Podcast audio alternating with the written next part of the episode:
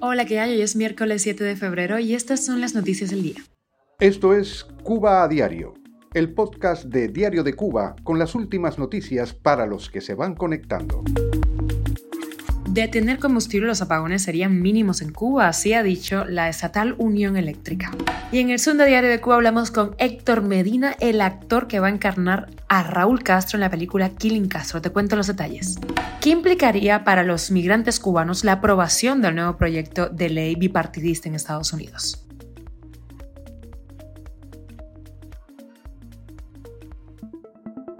Esto es Cuba a Diario, el podcast noticioso de Diario de Cuba. El director técnico de la Unión Eléctrica de Cuba dijo a la televisión estatal que la escasez de combustible está agravando la situación de la generación en Cuba, donde los apagones han dejado de reportarse solamente en las horas de máximo consumo para empezar en la mañana y prolongarse hasta la noche, con mayor incidencia en las provincias del interior de la isla. De tener combustible las afectaciones fueran mínimas, añadió el funcionario, quien no ofreció claridad al asunto de hasta cuándo pudieran prolongarse esta situación de indisponibilidad, término que utilizan tanto funcionarios como periodistas oficialistas para evitar el de escasez.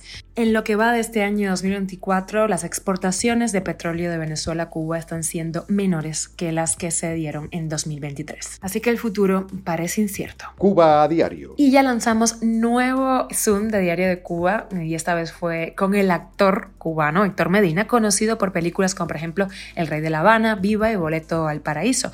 Ahora él va a interpretar a Raúl Castro en la película Killing Castro que se estrena este año y cuenta con un elencazo de lujo con actores como por ejemplo Al Pacino y Diego Boneta. Nos cuenta esto. De Raúl Castro hay muy poco, hay, hay, muy poco. Eh, eh, intenté buscar fotos, intenté buscar videos, pero de él muy joven, hay, hay, en la vida real hay muy pocas cosas.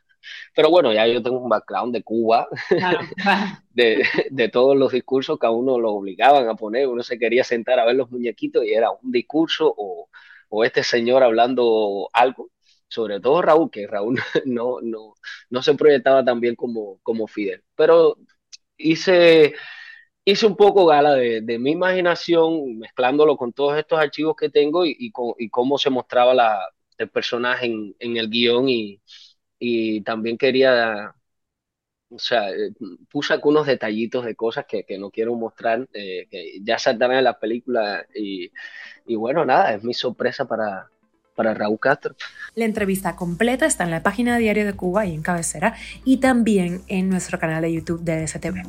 Y tras el anuncio de un proyecto de ley bipartidista con políticas de control migratorio encaminadas a reformar el sistema de asilo en la frontera de Estados Unidos, el abogado Willie Allen advirtió que de aprobarse afectaría a todos los migrantes que intenten entrar. Así lo publicó Martín Noticias. Ganar asilo, seas cubano, venezolano, peruano, es muy difícil. Un país en dictadura y fracasado no es un motivo suficiente para obtenerlo, así dijo el abogado. Allen recordó en declaraciones a un programa de este medio que la propuesta desde mayo del 2022 es regresar a las personas a un proceso judicial que puede demorar años a la vez que se busca incrementar las reglas del llamado miedo creíble. Según el abogado, si ese proceso se aplica de forma correcta con ciertas leyes para otorgar un asilo político, el 90% de las personas que arriben a la frontera no van a poder cumplir con esos requisitos, lo que llevaría a una deportación inmediata.